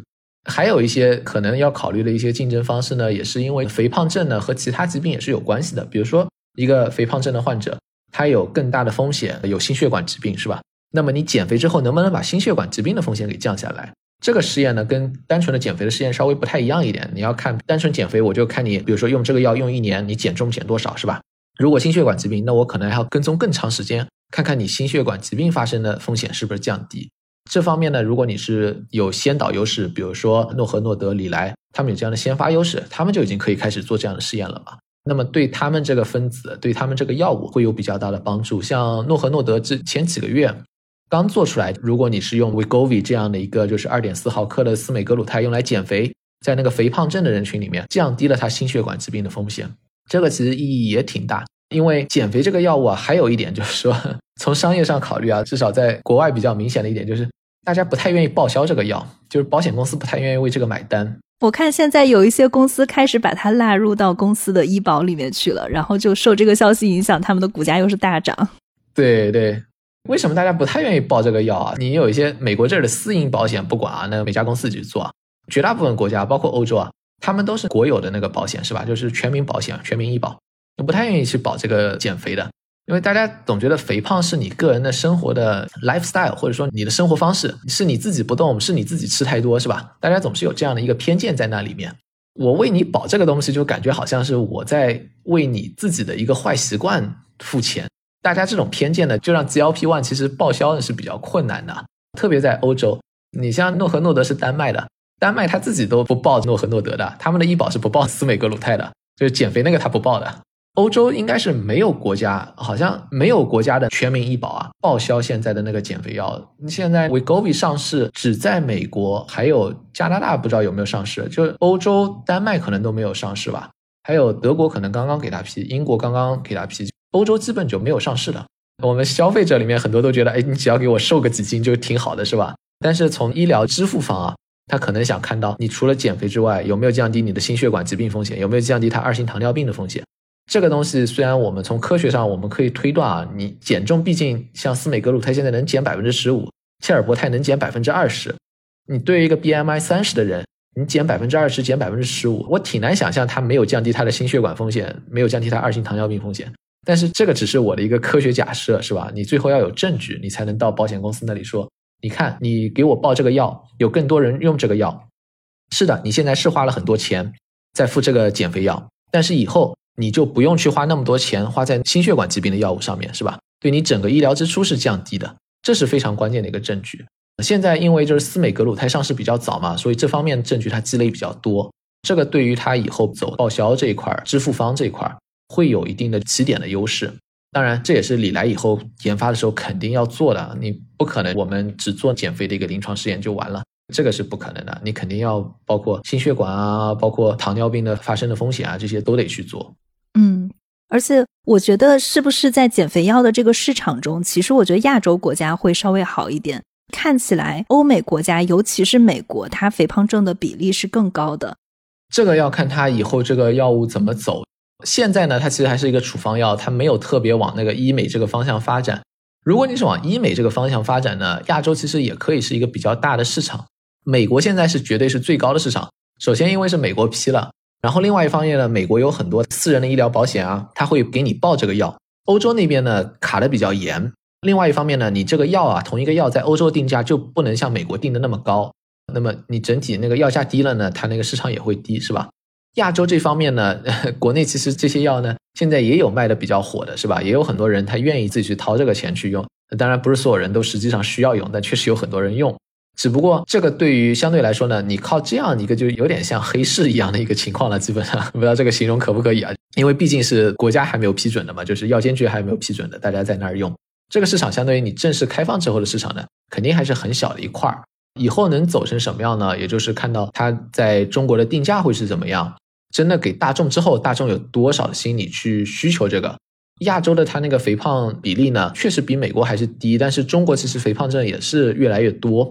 而且人口基数那么大呢，其实这个市场呢本身还是存在的，但是到底有多少人愿意去用这个支付的角度，那就更加关键了。因为你现在用一下的话，你相当于是完全是自费的嘛，毕竟还是可能就是少数人能用得上。你要真的把这个市场扩宽，必须得考虑谁来支付这个东西，这个肯定也是他们要考虑的。对，有一个事实性的问题，确认一下，你刚刚提到中国还没有批，因为我们之前聊过一个在中国使用 Ozempic 的人。他好像就是医生开给他的处方药，对，只批了那个 Ozempic 二型糖尿病，他没有批那个减肥的。如果是二型糖尿病，毕竟只有那么多，而且据我所知，国内现在管的也越来越严了。你在网上还真的搜到很多，就比如说是那个 Ozempic，他卖给你的那个，应该就是比如说有些二型糖尿病人拿到了这个药，他就转手就卖掉了。美国这儿也有这样的情况，现在他这个确实是管的越来越严，因为不希望发生这样的情况。这个其实就挺害人的。首先有一个人有二型糖尿病，他自己的药不用是吧？那他的糖尿病没有控制。另外一个人很可能是不需要用这个药的，然后再用这个药，万一又出一个什么不良反应、副作用是吧？两个人从健康上面可能都是受害的。光 Ozempic 那个糖尿病啊，其实在中国的那个市场也不小了。Ozempic 它本身就光靠那个糖尿病市场并不小，但是减肥的话肯定就是那个潜力会更大嘛。这个还需要以后看是怎么批的，这个也和大家的社会的认知会有关系。美国这里，因为就像你刚才说的，肥胖症非常严重，所以呢，FDA 这块呢，它也是比较的容易，就是说觉得，哎，我有这个必要批这个药。那么你在一个亚洲社会里面，大家对这个肥胖的看法到底怎么样呢？如果是觉得就是说这是你个人问题，那也可能就没有那么大的动力，首先来批准这个药，然后另外一个我来给你支付这个药，是吧？这这些都会影响到这些以后的一个发展。嗯，理解。你刚刚提到了，其实大家研发出了 GLP-1，它对调节血糖的作用。如果大家都认识到了这样的一个激素有这么一个作用，那它制药的一个门槛是什么呢？是不是比如说现在的企业他们想研发，多多少少都可以研发出一些有效的减肥类的药物？门槛还是挺多的，因为大家知道 GLP-1 本身有这个作用。但 GLP one 它作为一个天然的分子啊，它那个半衰期太短了，你要想办法把它半衰期延长，是吧？那它三十几个氨基酸在那里，你是改里面的氨基酸，还是给它加入别的东西？比如说利拉鲁肽给它加了一个脂肪酸，司美格鲁肽又进一步的做改造，那么这样把它增加了半衰期。但对于一个药企来说，你怎么知道我去怎么改能够增加它的半衰期？这个是一个挺有挑战性的，不是所有人都能知道这件事情。还有一个就是说，你怎么去保证你这个制剂，比如说它要做成口服版本，司美格鲁肽做成口服版本，这个是它制剂上面的一个创新，这也是非常关键的。你如果没有这些半衰期的改良，没有把这个分子做得更稳定，然后制剂上面又做的不好，实际上你哪怕知道 GLP-1 有这个作用，也是没有用的。还有一个就是大家也不要忽视这方面的一个先发的优势，先发的优势在什么？首先，他对这个靶点可能更了解，他对怎么修改这个分子更了解。另外一个。他在这些修改、在研发的过程当中，他会不断的申请专利。那比如说，他把这个氨基酸中间做了一个更改，三十一个氨基酸有一个氨基酸改了，好，这个半衰期延长了。但问题是，他肯定会把这个申请一个专利，是吧？你后面哪怕你想到同样东西，你可能就没法用了。但这个其实也不是你想到同样东西，是因为你看到别人想到这个，这是别人先做的，这是他那个知识产权带来的一个先发优势。再然后呢，就是到最后我们刚才其实也提到的一个商业开发上面的优势。因为它这个分子先做出来了，它做了更多的验证。比如说，你现在做出一个跟司美格鲁肽效果差不多的，但司美格鲁肽它又做出有防止那个心血管疾病的一个风险，那么你跟它又有一点差距，是吧？你后来这个分子和它这个分子在证据上面又有不小的差距。再然后，人家可能几十万人用过了。比如说，如果你跑到 FDA 去跟那个 FDA 说，我现在有个药上来，然后 FDA 说，那你的安全性证据怎么样的？你拿出来的安全性证据很少，别人的安全性证据几十万人用过的一个效果，是吧？这个也会影响挺大，特别是你如果在商业推广的时候，也就是一个全方位的，最后会有这样的差异。倒也不是说后来的绝对没有优势啊，后来的也是可以的，但只不过你的优势肯定不是把别人做过东西重新拷贝一遍，这个肯定是没有用的，因为别人也在不断的往前做嘛。而且你哪怕就跟别人拷贝一遍，你也只是跟人家一模一样，是吧？不会比别人更好。那么可能就需要有一定的差异性。你比如说司美格鲁肽，相对于来说，杜拉糖肽那个是更早上市的。杜拉糖肽是一周，里来那个 Trulicity 啊，那个每周用一次。但是司美格鲁肽它那个控糖的效果更好，减重效果更好，那么它就取得了对里来那个杜拉糖肽的优势。里来为了应对这个司美格鲁肽，同时杜拉糖肽那个专利也过期了嘛，那么他就做替尔博肽。那么替尔博肽，它首先它的有效性，它就不是要跟司美格鲁肽一样，我是要比你更好。另外一方面，在耐受这些，他也在看，就是说我这个药要比你这个能更能耐受，我要有这样的优势。然后同时，因为你是一个礼拜打一针，我不可能每天打一针，我也必须至少是一个礼拜打一针。你就可以看到，他们最后能够生存下来，还是要有一定差异性，那个差异性的优势能够让他才能赢得这个市场的机会嘛？对，讲的太好了。刚刚其实你还提到了一个小点，就是很多的糖尿病人在糖尿病二期的时候，之前的那个药物是用二甲双胍。我看也有一些人用二甲双胍减肥的，就是我不知道这能不能算是一个减肥的药物。这个其实就是个体差异。其实减肥药非常难做。我们之前聊过一点，就是说我们认为那个临床上有意义的减肥是减重百分之五以上。这个以前没有药物真的做出来过，有一些是勉强卡在百分之五。二甲双胍呢，其实没有特别明显的，就是个体差异。有些人可以有这个减肥作用，有些人没有。这也是为什么就二甲双胍呢，其实没法当做一个减肥药用。以前糖尿病，你比如说如果是胰岛素的话，胰岛素是会增重的，那个是直接就反过来了。这也是为什么你要有减肥这个效果。现在 GLP-1 这个是一个比较让人意外，最后减肥的效果能有那么好。他们其实，在做最开始研发的时候，大家也没指望它那个减肥效果能有那么好。只不过后来在临床试验里面，他也看到，哎，你在二型糖尿病临床试验里面，大家减重还挺明显的，是吧？然后最后他们才去做这个减肥的结果。另外一方面，它的安全性也比较好。GLP-1 刚才可能漏说了，就是它这个药啊有一个特点，如果你是用来做降糖，其实也是非常好的药。它有一个很神奇的一点，就是说你要血糖高了，它才给你降糖。你可以想一下，家里面如果有人用胰岛素啊，你一般随身都要带一点巧克力啊、糖啊什么的啊。为什么？因为你一旦用胰岛素之后，你容易出现低血糖，它给你降糖嘛。你低血糖之后，你可能就晕过去了。你要赶紧吃块糖，补充一下血糖。GLP-1 如果你是单独用啊，包括司美格鲁肽啊什么的，那个替尔博肽啊这些，你如果是用来当糖尿病药物来用啊，它没有低血糖的风险。它刺激你胰岛素形成啊，只有在你血糖高的时候它才会刺激。如果你体内血糖不高，它不会去刺激那个胰岛形成胰岛素，所以它的安全性非常好。哦，这个太有用了，对这个点。对，其实可以想一下，如果它真的就是一个降糖药。同时来做一个减肥药，这个风险是非常大的，因为一不小心就把人搞成低血糖了，是吧？就是因为它没有这个风险。有些人可能觉得，哎呀，他还是有可能是消化道有什么便秘啊，或者是恶心啊什么的，觉得这个好像还挺难受的。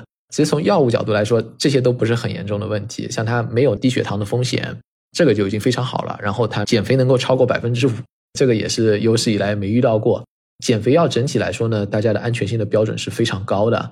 我们很多人稍微看到你体重稍微变化一点，有些人可能每天都称长了半斤、长了零点五斤什么的，都很焦虑，那个数字都很焦虑。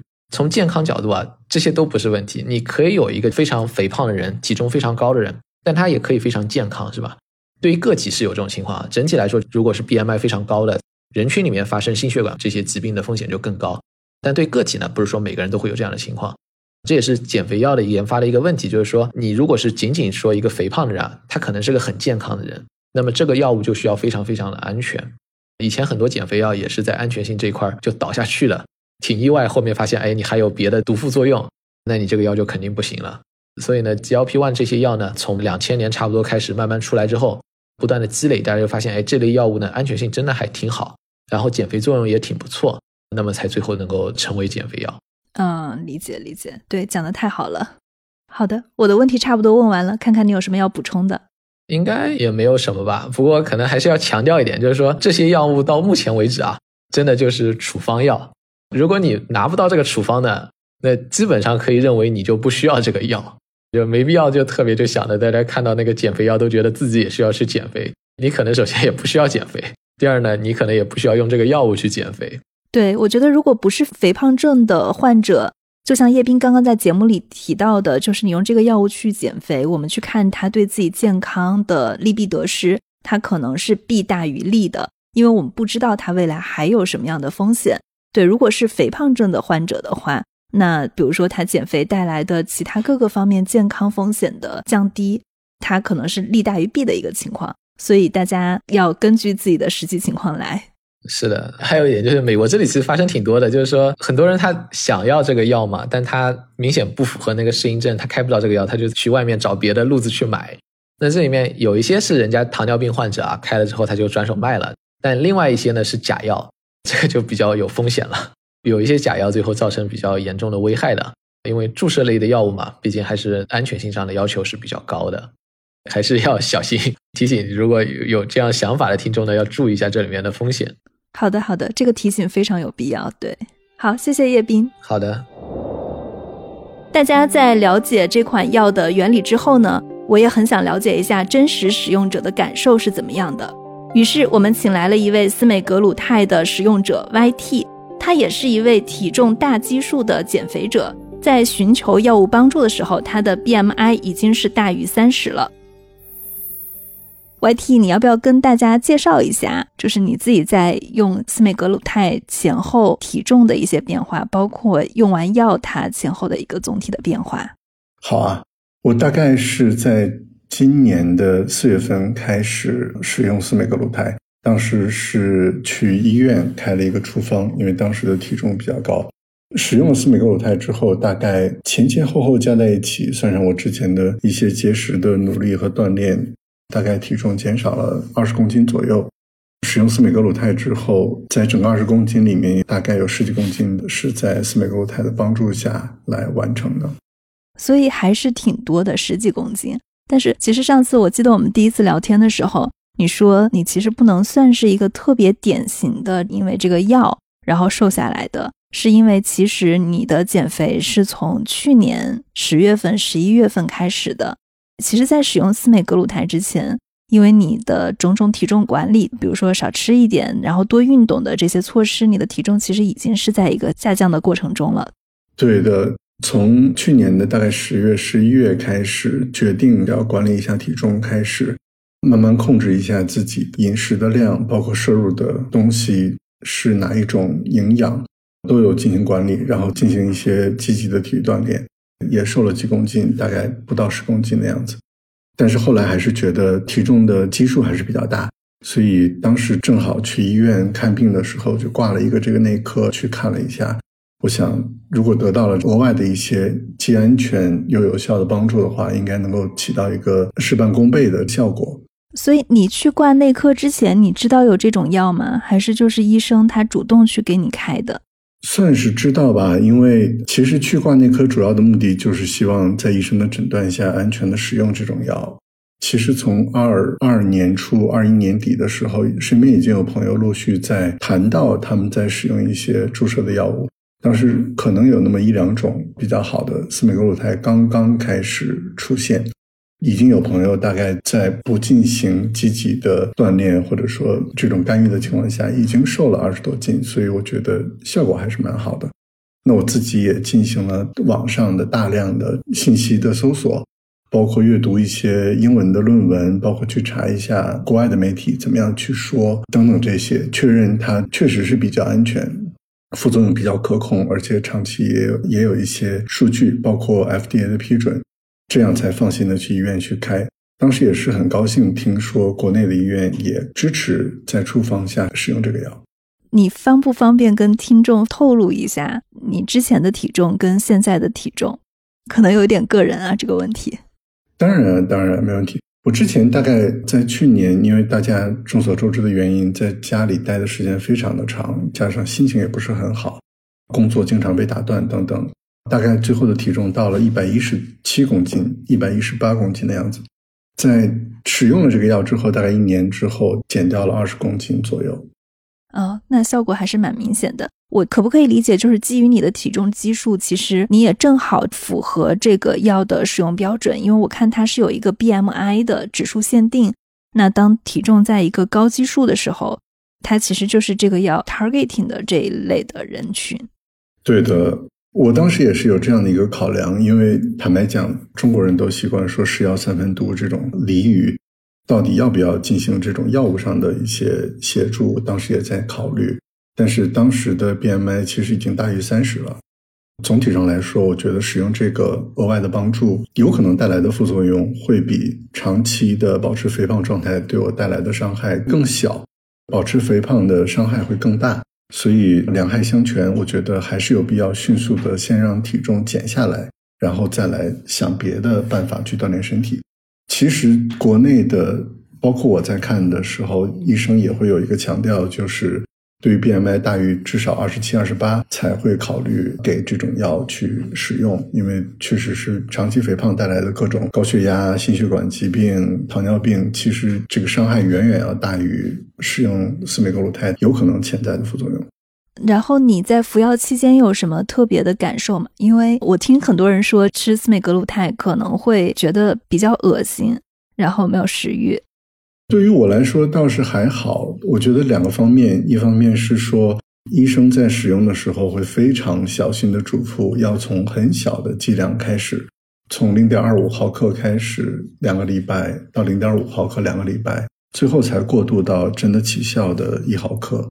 那整个这个过程中，可能身体其实有一个一个月时间的适应是非常有帮助的。另外，可能我的体重基数也比较大，使用了之后，我没有感觉到特别的有副作用的效果，以至于刚开始的时候让我觉得可能是不是打的方式不对，完全没有起效。可能直到最后一毫克的时候，我才刚刚感觉到会有一点，有的时候想打嗝的这种感觉，会让我觉得哦，原来我身体有一些变化。其他的副作用倒是没有特别的感觉。哦，OK。所以，其实，在最开始我理解剂量小的时候，就是你是没有那么深的感受的，就比如说恶心的感觉，但是体重可能变化也没有那么明显。但是之后随着它剂量的加大，其实你的感受是更明显，体重的变化也是更明显的。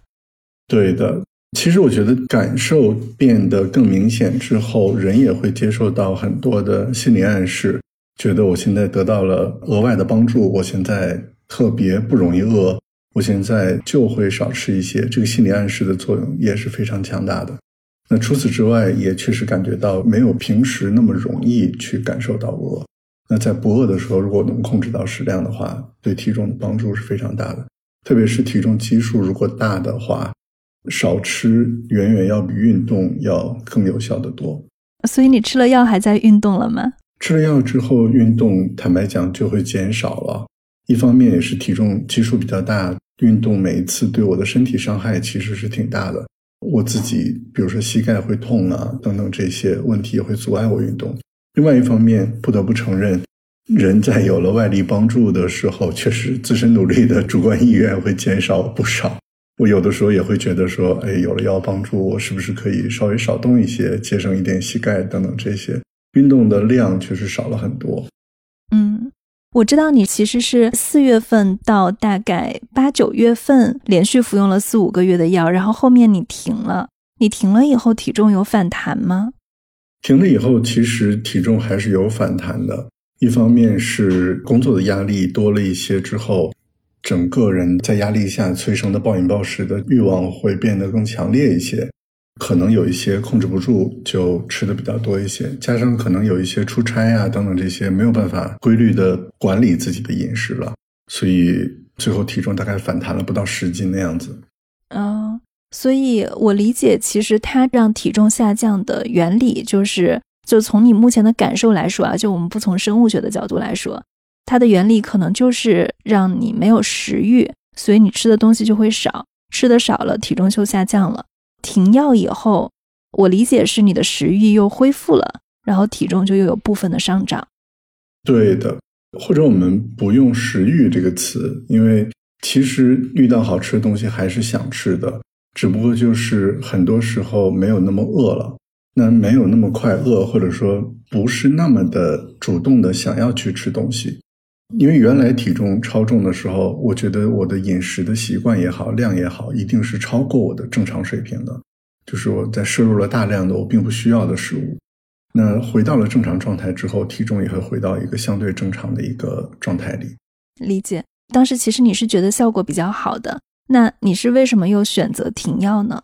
也是综合的一个考量。一方面是说，我其实自己也不是很确定，我相信可能医生也不是很确定，我在司美格鲁肽的帮助下到底能帮我瘦到什么程度。因为我当时的 BMI 其实已经降下来了，降到了一个可用可不用的一个地方。那另外一方面的考量是在用了它之后，主观上我确实是减少了运动的欲望。但是运动本身除了减重之外，还会带来诸多其他的好处。我觉得大概体重降下来了，我应该可以慢慢试图去恢复运动了，说不定会通过其他方面的弥补，比如说运动可以让我变得更快乐，可以让我变得新陈代谢更活跃等等，这些可能是药物无法带给我的。所以当时想说，那我就先停下来感受一下，看一下。当时也是正好最后一针也打完了。哦。但是你停下来以后，现在体重又上升了，你会重新考虑再次来吃司美格鲁肽吗？会啊，会啊。就我个人的经验来说，在我参加工作之后到现在，大概有三四次的减肥成功经验。我经常会在压力下暴饮暴食，吃到一百多公斤，然后集中一段时间努力减回到九十公斤。这样的过程大概维系了大概三四次。但每次其实减回来的过程中是蛮痛苦的，包括长期吃的东西比较少，包括在这种情况下去运动，给身体增加了很大的压力。在这种压力下，人是比较抑郁的。那这种抑郁的情绪，在你减肥成功之后，并不会因为你瘦下来，抑郁就消失了，抑郁会一直留在这里，所以对情绪的伤害是蛮大的。那其实我自己在这一次试图变胖的这个过程中，反弹的过程中。我自己是比较害怕的，因为想起了之前的这些不愉快的经验，我也不希望这次的反弹会持续下去，所以我在十月份的时候主动开始又重新使用了司美格鲁肽。嗯，所以你现在已经恢复了。其实你刚刚提到在减肥的过程中，因为吃的东西少，你的快乐就会少嘛，就会变抑郁。我其实有听到一种说法，就是说。司美格鲁肽的副作用之一就是它对人的精神状态也是有影响的，因为它让大家没有那么想吃东西了。但是有的时候食物，就比如说糖，还是能够带给我们快乐的。当我们的食物摄入不够，或者说好吃的一些东西摄入不够的时候，这种身体上的状态也会刺激到精神上的状态。所以呢，在药物的作用下。它不是因为药物本身啊，但是它还是会间接的会带来一些，比如说你刚刚提到的抑郁的这种精神状态。我不知道在你服药的这个过程中，是不是有感受到？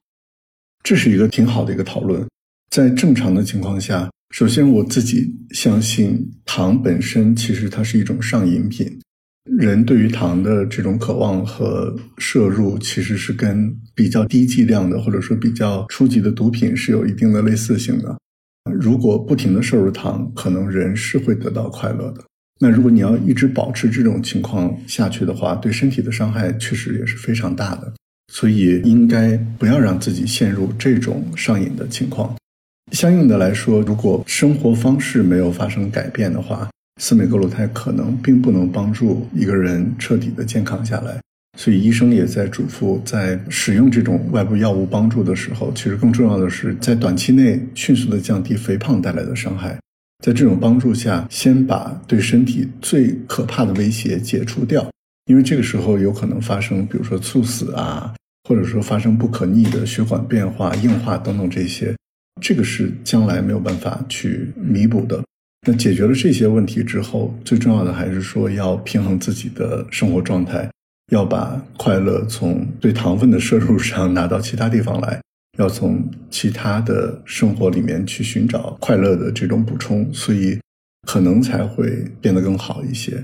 我在服用这个或者说减肥的同时，也在积极的寻求其他方面的帮助，比如说定期的看心理医生，比如说阅读大量的书籍去调整自己的生活节奏，保持健康的生活习惯等等，这些都在同时尝试去做。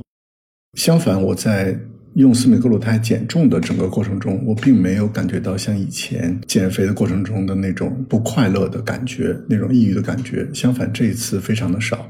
当然，我之前的减肥的经验是说，我自己的工作习惯是非常喜欢在短期内一定要看到结果的，这种正向激励对我很重要。我最高的记录是三十天减三十斤，我经常会需要在很短的时间内需要看到结果。那三十天减三十斤，这个你可想而知，人是有多不快乐。我几乎每天就只吃菜叶子，吃坚果也要一粒一粒数着吃，那这个不快乐的感觉就非常强烈。但司美格鲁肽整个的时间拉长之后，慢慢的减下来会好非常多。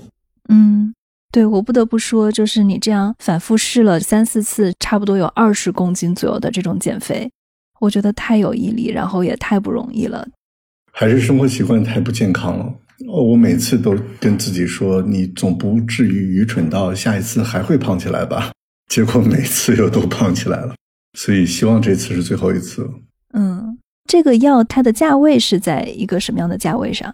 这个药在国内医院开的话，一毫克的注射针大概可以用四到五次，大概是在六七百块钱、七八百块钱人民币的样子。哦，OK，它算是在医保范围内吗？这个我还真不是特别清楚，因为我当时去的私立医院应该是不在我的医保的报销范围之内。哦，明白明白。所以我听下来，你还是挺感谢这个药的。对，我觉得成本是在一个可以承担的范围之内，或者换句话说，一个月少吃的饭可能也比这个六七百块钱、七八百块钱多，所以成本还比较可控，加上它整体是比较安全、比较容易使用的。所以整体上来说，我觉得是利大于弊的。嗯，明白明白。我的问题差不多了，你有什么要补充的吗？我觉得刚才我们提到司美格鲁肽的时候，还有一个挺重要的优点，对于我来说是服用这个药非常非常重要的一点。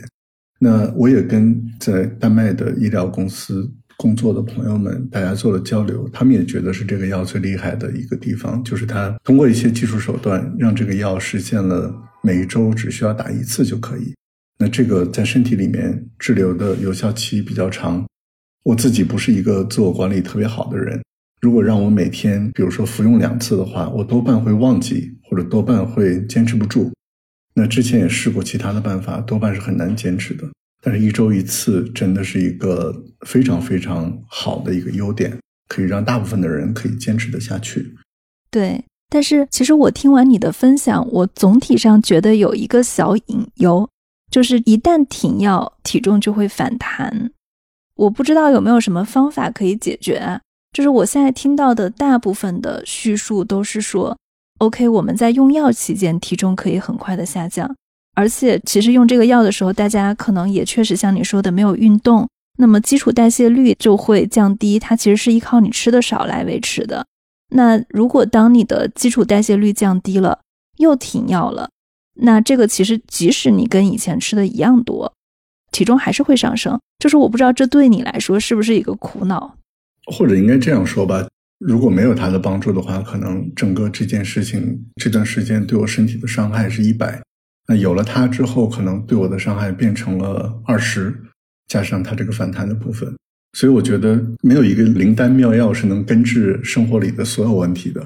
它只能帮助我们尽量延缓饥饿的感觉，减少一些过量的食物摄入，但让生活的状态改变，让整个生活的习惯、饮食习惯改变，这个是一个长期的事情，不是短期有一两个药物就能够帮助的，所以还是一个需要大家一起来努力、一起来改进的地方。长期的使用，我确实也会有担心。比如说，如果我现在一直在用它，用到了四十年，会不会出现问题？我觉得还是会有一些担心的。所以，最好的办法还是说，短期内依靠它的帮助，把体重迅速的控制好。控制好之后，更多的还是要靠个人努力去改变生活习惯，改变饮食结构，让自己的快乐不是从饮食中去摄取，减少生活压力等等这些各方面一起努力，多管齐下吧。对，我觉得讲的太好了，然后也非常感谢你今天可以说是非常走心的这些分享了，而且其实你的分享涉及到的还蛮私密的，谢谢你愿意出来分享。别客气，别客气，非常希望这个药能帮助到更多的人。是的，是的，那谢谢 YT。好，多谢，嗯。跟 YT 聊完之后，我自己也很好奇，在医院引进司美格鲁肽这类药物的时候。他们到底会不会把它当成是减肥药？那市场上跟减肥相关的产品有这么多，他们是如何评估是否要引进一款药，以及要不要给患者去使用的？今天我们也邀请到了广州和睦家医院药剂科的李静医生。Hello，李医生你好。哎，您好，我是广州和睦家医院药剂科的李静，很荣幸跟你们在线上见面。我们最近是在做一个关于司美格鲁肽对减肥效果，包括它的副作用的一个采访啊。其实也是想整体跟您来了解一下，目前在中国减肥药有哪些，司美格鲁肽它的一个适用范围是怎么样的？好的，目前在国内呢，其实真正的减肥药呢，基本上还是属于发挥它的一些副作用。就是通过这些药品潜在的副作用来发挥它的一个减肥的作用。比如说我们的二甲双胍，它的副作用是什么呢？就是让我们的吃了二甲双胍的一些人呢，他出现一些恶心，或者说是一些食欲下降的这些副作用，让他减少了一些摄入。长时间坚持服用的话，有可能啊会使他的一些体重下降。这样的话就是发挥了一个减重作用。之前还有一些呢是通过增加代谢的。但它的一个副作用其实就是提高了心率，增加了身体的代谢的速度。这样的话是让身体消耗更多的能量。但这一类药物在很多场合其实都有的，包括他们的饲养猪啊、羊啊都会用到，叫莱克多巴胺。其实它最主要的就是让整个机体处于一个高代谢状态呢，消耗它的一些脂肪，让它来发挥减重作用。但因为它对于心血管系统的一些副作用太多了以后呢，对于人类而言的话，它就被淘汰了。像司美格鲁肽这一类呢，目前来说，按照它的一些适应症啊，或者说标准的适用范围呢，减重是它的一个。从目前来看，在国内啊，在我们内地的话，应该还算是一种超说明书适用的一个适应症，还不算标准的适应症。但在美国，其实有一个规格二点四毫克的，它已经被纳入到减重的一个适应症的范围内了，它是属于 FDA 认可的了。现在在中国，刚刚你说到是什么还没有被认可？目前来说的话呢，是有这种做法。就是超说明书用药，但事实上在说明书里面呢，还没有把减重放在我们司美格鲁肽的一个标准说明书里面去。嗯，我理解现在在国内的司美格鲁肽的药物是叫做 Ozempic。单说 Ozempic 的话，它应该其实不是用于减重的，它是用于降血糖的。我这样理解是对吗？它其实是本来是针对糖尿病患者去使用的一款药物。没错。而且这种糖尿病呢，它其实也是有局限的，因为司美格鲁肽它其实说的专业点，它是一种胰高血糖素样肽一型受体的一个激动剂。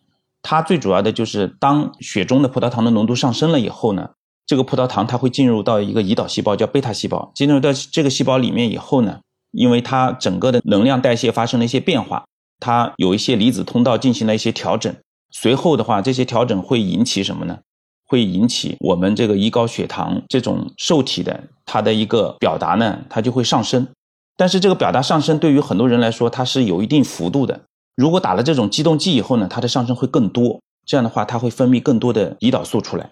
所以其本身的要求就是这个人本身还有胰岛素的分泌能力。对于一型糖尿病，就人本身如果分泌胰岛素的能力非常差了，或者是没有的，对于这样的人，司美格鲁肽是没有任何效果的。只是对于二型糖尿病这种继发的血糖的这种疾病的话呢，它其实是有效的。它最主要的一个工作机理或者说是药理机理，它是这个机理。那现在在医生的用药中，当你遇到一个肥胖症的患者，你是会给他开司美格鲁肽的吗？目前来说的话呢，司美格鲁肽它是需要每一家医院呢自己进行一个药事管理和药物治疗委员会的许可。在这个许可之下呢，我们可以根据现有的很多的循证医学证据来证实司美格鲁肽对于降体重或者是减重的作用呢是非常明确而可靠的，安全性也是非常高的。像这种情况下呢，我们就会放开它的一个超说明书的适应症，也就是说，医生在有相对合适的指征的情况下，是可以给病人开司美格鲁肽用来减重的，并不是说因为说明书上没有。我们医疗机构就完全禁止它用于减重，或者说是减重就一定是不合规、不合法的，也不是这么一个说法，是通过一定的手续、一定的流程，我们就让它合规合法化。那你现在会给什么样的人？就是除了我们说二期糖尿病患者啊，你还会给什么样的人去开司美格鲁肽？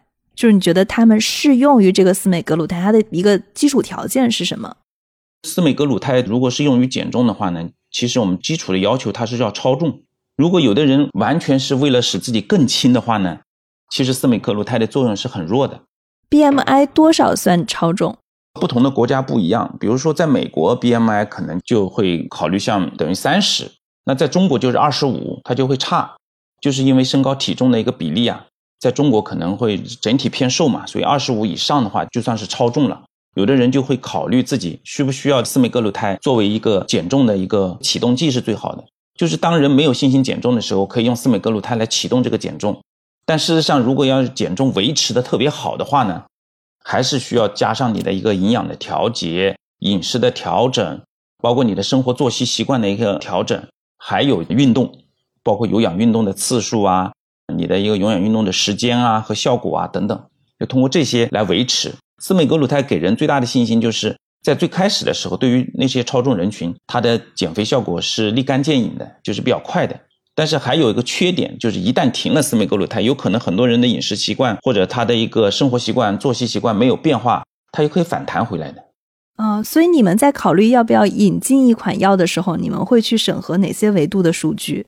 首先就是我们要看一下循证医学证据多和少，看它证据的一个权威性，再看它与现有药物之间的区别是不是比较明显，而且有突出的优势。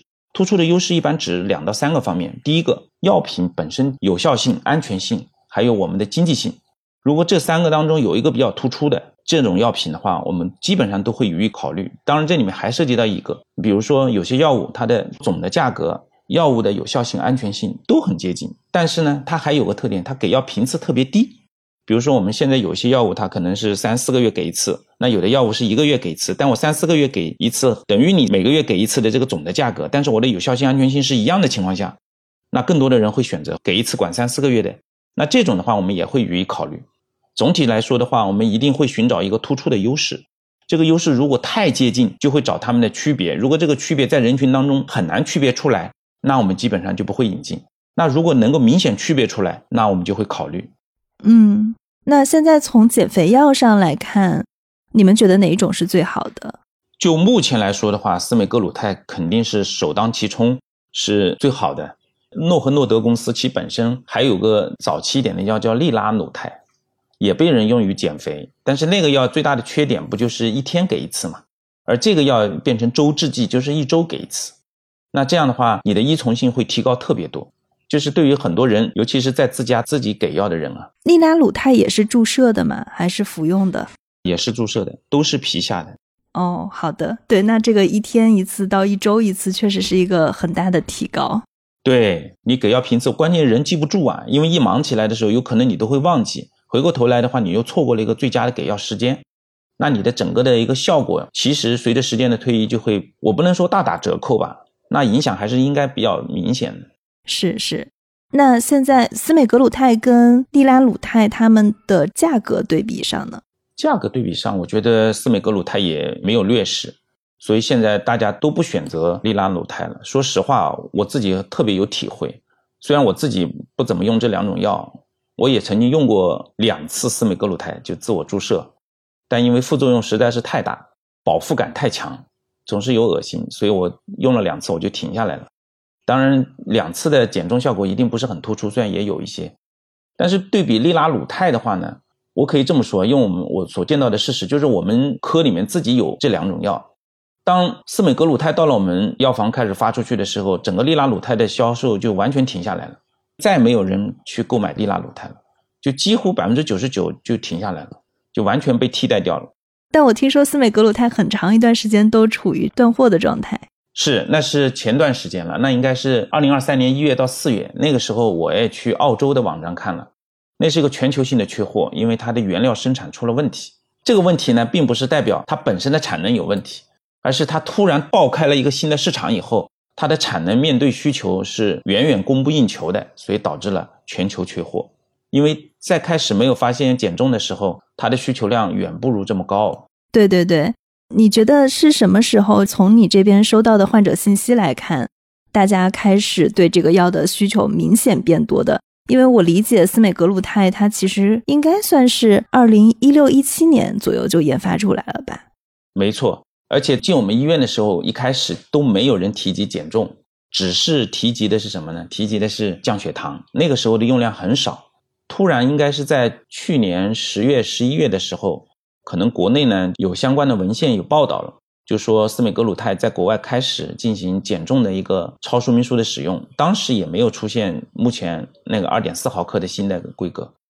他那个时候就开始推广减重的时候，开始有人尝试。我其实是算最早尝试的一批。那个时候司美格鲁肽都卖不动的，我当时买的时候是特别便宜，就等于说是折扣价，就是因为大家都不去买嘛。结果在我使用后两到三个月的时候，突然这个药就全体缺货了，就全面缺货。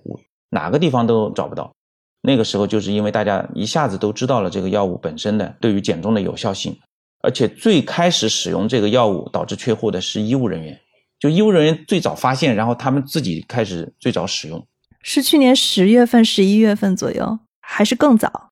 应该是更早一点。反正我们当时做宣传的时候，我记得是四五月份开始做宣传，就是有医药代表到我们医院把那些材料给我们看，那个时候大家都不太关注减重。那随后两三个月以后呢，我也试了一下，但是不是太明显，我也忽略了。但是随后几个月就开始缺货，我们才特别重视这个事情，大概是那个时间吧，就是应该说下半年开始的时候。你如果说是去年十月份的话，我猜就是马斯克带货，因为他在他的 Twitter 上发，就有人问说，哎，马斯克你是怎么减肥减下来的？他就说哦，司美格鲁肽，对，是是，因为他是全世界 Twitter 好像是粉丝最多的吧，有一点几亿吧，那一宣传出去不得了，确实如此。你们医院大概是从什么时候开始引进这种药物的？你还记得吗？引进其实就比较早了嘛，引进的话就是最早是以降糖药来引进的，而且我觉得它比胰岛素好嘛，因为胰岛素一般来说，很多人害怕胰岛素嘛，胰岛素其实它有一些明显的副作用的。那害怕使用的时候呢，他们就会选择比较新的，给药频次又低的，他们就找到了最早期利拉鲁肽，随后就司美格鲁肽进来。但司美格鲁肽进来的时候就完全没提及减重，它就是降糖。那个时候来宣传的时候也没有太多人关注，我也推了一下，根本推不动。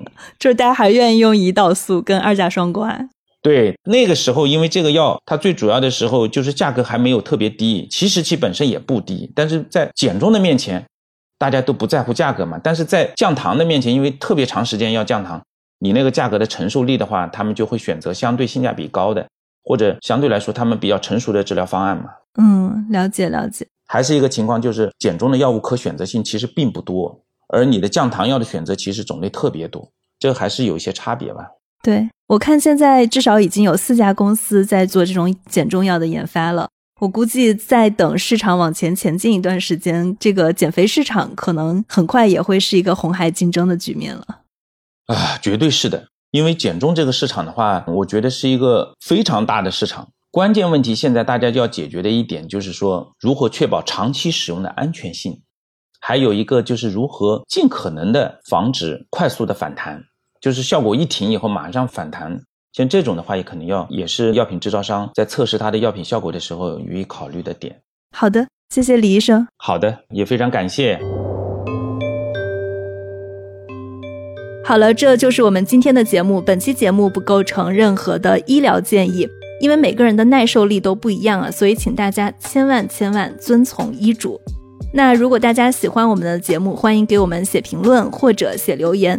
中国的听众可以通过苹果播客、小宇宙、喜马拉雅、蜻蜓 FM、荔枝 FM、网易云音乐、QQ 音乐来收听我们。